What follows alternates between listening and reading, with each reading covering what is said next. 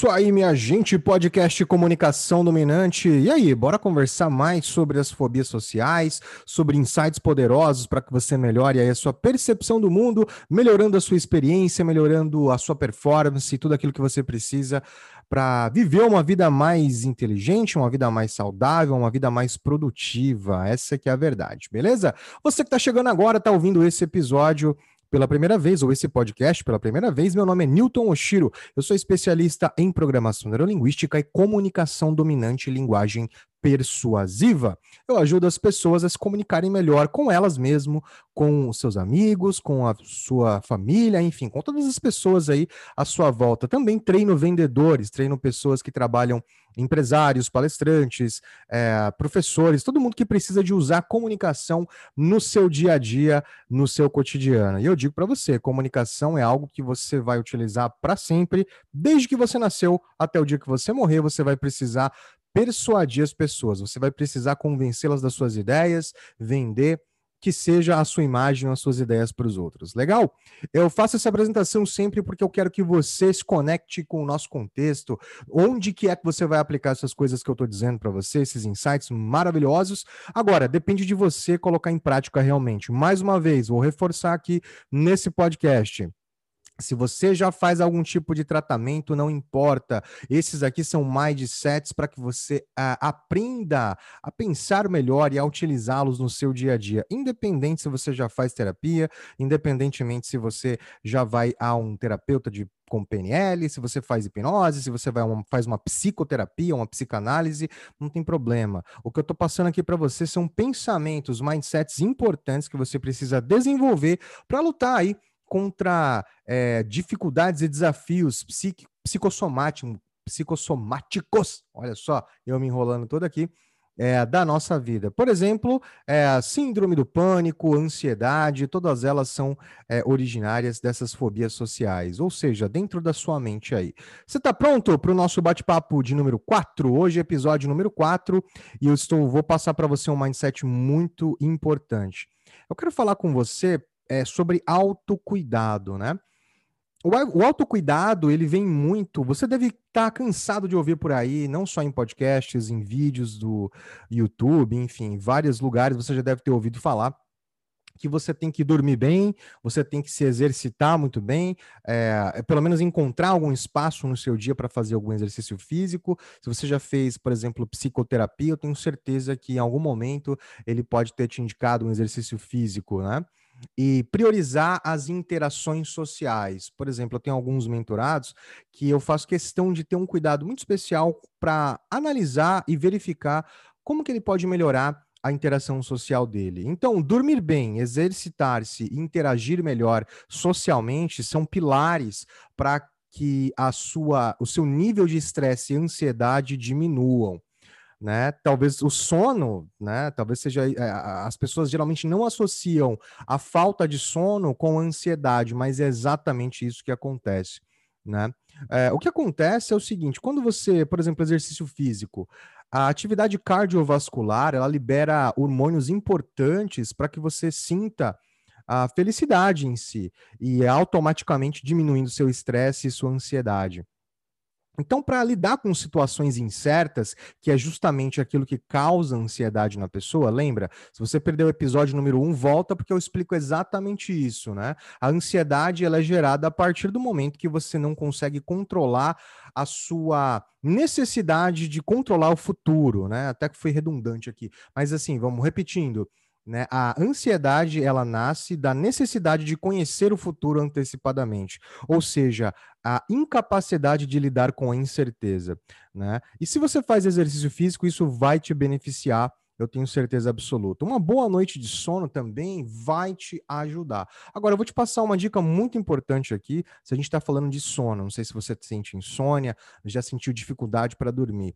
O que atrapalha muito seu processo é justamente você não ter a habilidade de se programar e de se planejar para ir dormir. Então, na verdade, você não tem que pensar na hora que você quer ir dormir, você precisa pensar na hora que você quer acordar. E baseado nisso, vamos supor, eu preciso acordar às seis da manhã. Só que é, eu preciso de seis horas de sono. Ótimo. Então sabe-se que da meia-noite às seis você vai ter que estar tá dormindo, correto? Só que a maioria das pessoas erra aí. Elas vão deitar-se, por exemplo, à meia-noite, fazem tudo correndo, é, abandonam às vezes tarefas pela metade, que vão gerar ansiedade já na hora de dormir. Você não consegue dormir porque você está pensando nas tarefas que você tem que desenvolver amanhã, por exemplo. E isso vai desencadear um processo que vai fazer com que a sua mente não pare, ou seja, você não vai conseguir descansar. Então, planeje bem o seu dia. Se você precisa estar dormindo à meia-noite, programe-se para ir deitar às 11 horas. Ah, enfim, depende do tempo que você precisa para desligar os seus pensamentos, relaxar e realmente aproveitar uma boa noite de sono. Tá? Então, nesse bate-papo de hoje, eu quero que você procure tempo no seu dia para planejar, para que você possa dormir o suficiente. Eu quero que você procure tempo para exercitar-se. Não precisa ir à academia se você não tem condição, ou se na sua região as academias não estão abertas por causa de Covid, etc. e tal. Exercício cardiovascular você pode fazer em casa. Hoje em dia é, existem vários programas que você mesmo pode pesquisar aí na própria internet né, para que você possa exercitar-se de maneira saudável em casa mesmo, e você vai precisar priorizar as interações sociais, que é a última coisa que eu vou falar nesse episódio aqui. O que, que são as interações sociais? O que, é, o que acontece é o seguinte, ó. Você precisa entender que ter parentes, amigos, é, pessoas que vão transmitir para você aquela sensação de união, aquela sensação de pertencimento, vão ser fundamentais num processo de ansiedade. Né? É como se essas pessoas elas protegessem e blindassem você contra algo. É mais ou menos assim, estamos nisso juntos. Quando você tem a, a pessoas é, que você possa confiar, que você possa conversar, o processo ele se torna menos pesaroso. É, solidão só vai atrapalhar o seu, o seu, a sua ansiedade. Ela vai aumentar o seu nível de ansiedade e de estresse entende? Então, por mais que as pessoas hoje em dia falam, e isso é uma coisa minha, tá? Isso não vem, é, é uma constatação que eu tenho feito através do meu trabalho, né? Eu trabalho como mentor, como treinador, como head trainer e também como palestrante. É, o que eu noto muito nas pessoas hoje em dia é que elas levam a ferro e fogo o conhecimento, mas às vezes elas não conseguem é, entender o significado do, das frases que elas ouvem, né? Às vezes a pessoa lê uma frase jogada na internet e ela simplesmente traz isso para a vida dela da forma errada. Uh, por exemplo, média das cinco pessoas com quem você mais convive é uma frase clichê do mundo do desenvolvimento pessoal. Você já deve ter ouvido isso várias vezes. Agora, tenha cuidado de saber que não é porque você tem que aumentar a sua média de desenvolvimento, ou seja, estar com pessoas que vão te agregar algum conhecimento, que você deve abandonar as pessoas que gostam de você, mesmo que elas não estejam no nível de desenvolvimento que você está. Não é isso.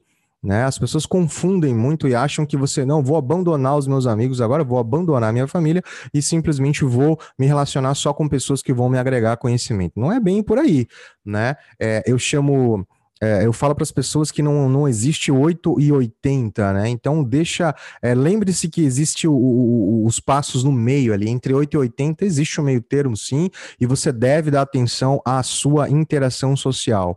Então, mais uma vez, finalizando aqui o nosso bate-papo de hoje, nesse episódio, eu quero que você encontre tempo para planejar o seu dia e dormir bem, né? Saiba que horas que você precisa acordar e vá dormir, vai deitar antes né, do horário que você precisa dormir. Se você precisa dormir no mínimo 6 horas, não vai deitar meia-noite, vai deitar 11 horas, porque você vai precisar de um tempo para processar as informações do dia, quiçá planejar, planejar o dia seguinte, legal? E a gente sempre faz isso na hora que bota a cabeça no travesseiro. É normal, não é anormal pensar no que está por vir.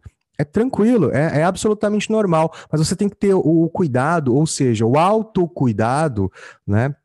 De prestar atenção nesses detalhes. Não vá terminar as coisas correndo para ter que ir dormir. Não transforme isso numa obrigação pesada. Planeje-se, é muito melhor. É, a segunda coisa, exercite-se, encontre espaço no seu dia para fazer uma caminhada, encontre espaço no seu dia para fazer algum tipo de exercício físico, por mínimo que ele seja. Tá? Terceiro ponto, interação social. Converse, esteja perto das pessoas que você gosta. Lembra, você precisa achar sua turma do Estamos Nisso Juntos. Resumindo, esse é o episódio número 4. Preste bastante atenção, porque no episódio número 5 eu venho com informações, além da dica número 5, obviamente, que eu prometi aqui para vocês. Também tem uma coisa muito especial. Vou fazer um sorteio no episódio número 5. Então fica ligado e, e acompanhe o podcast Comunicação Dominante. Legal? Gostou desse episódio? Eu quero que você me faça um grande favor. Eu quero que você deixe um like lá no meu Instagram.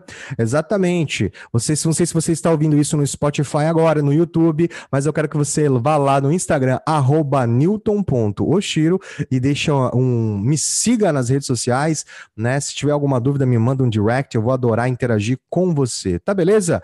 Um abraço, te vejo na próxima. Fui!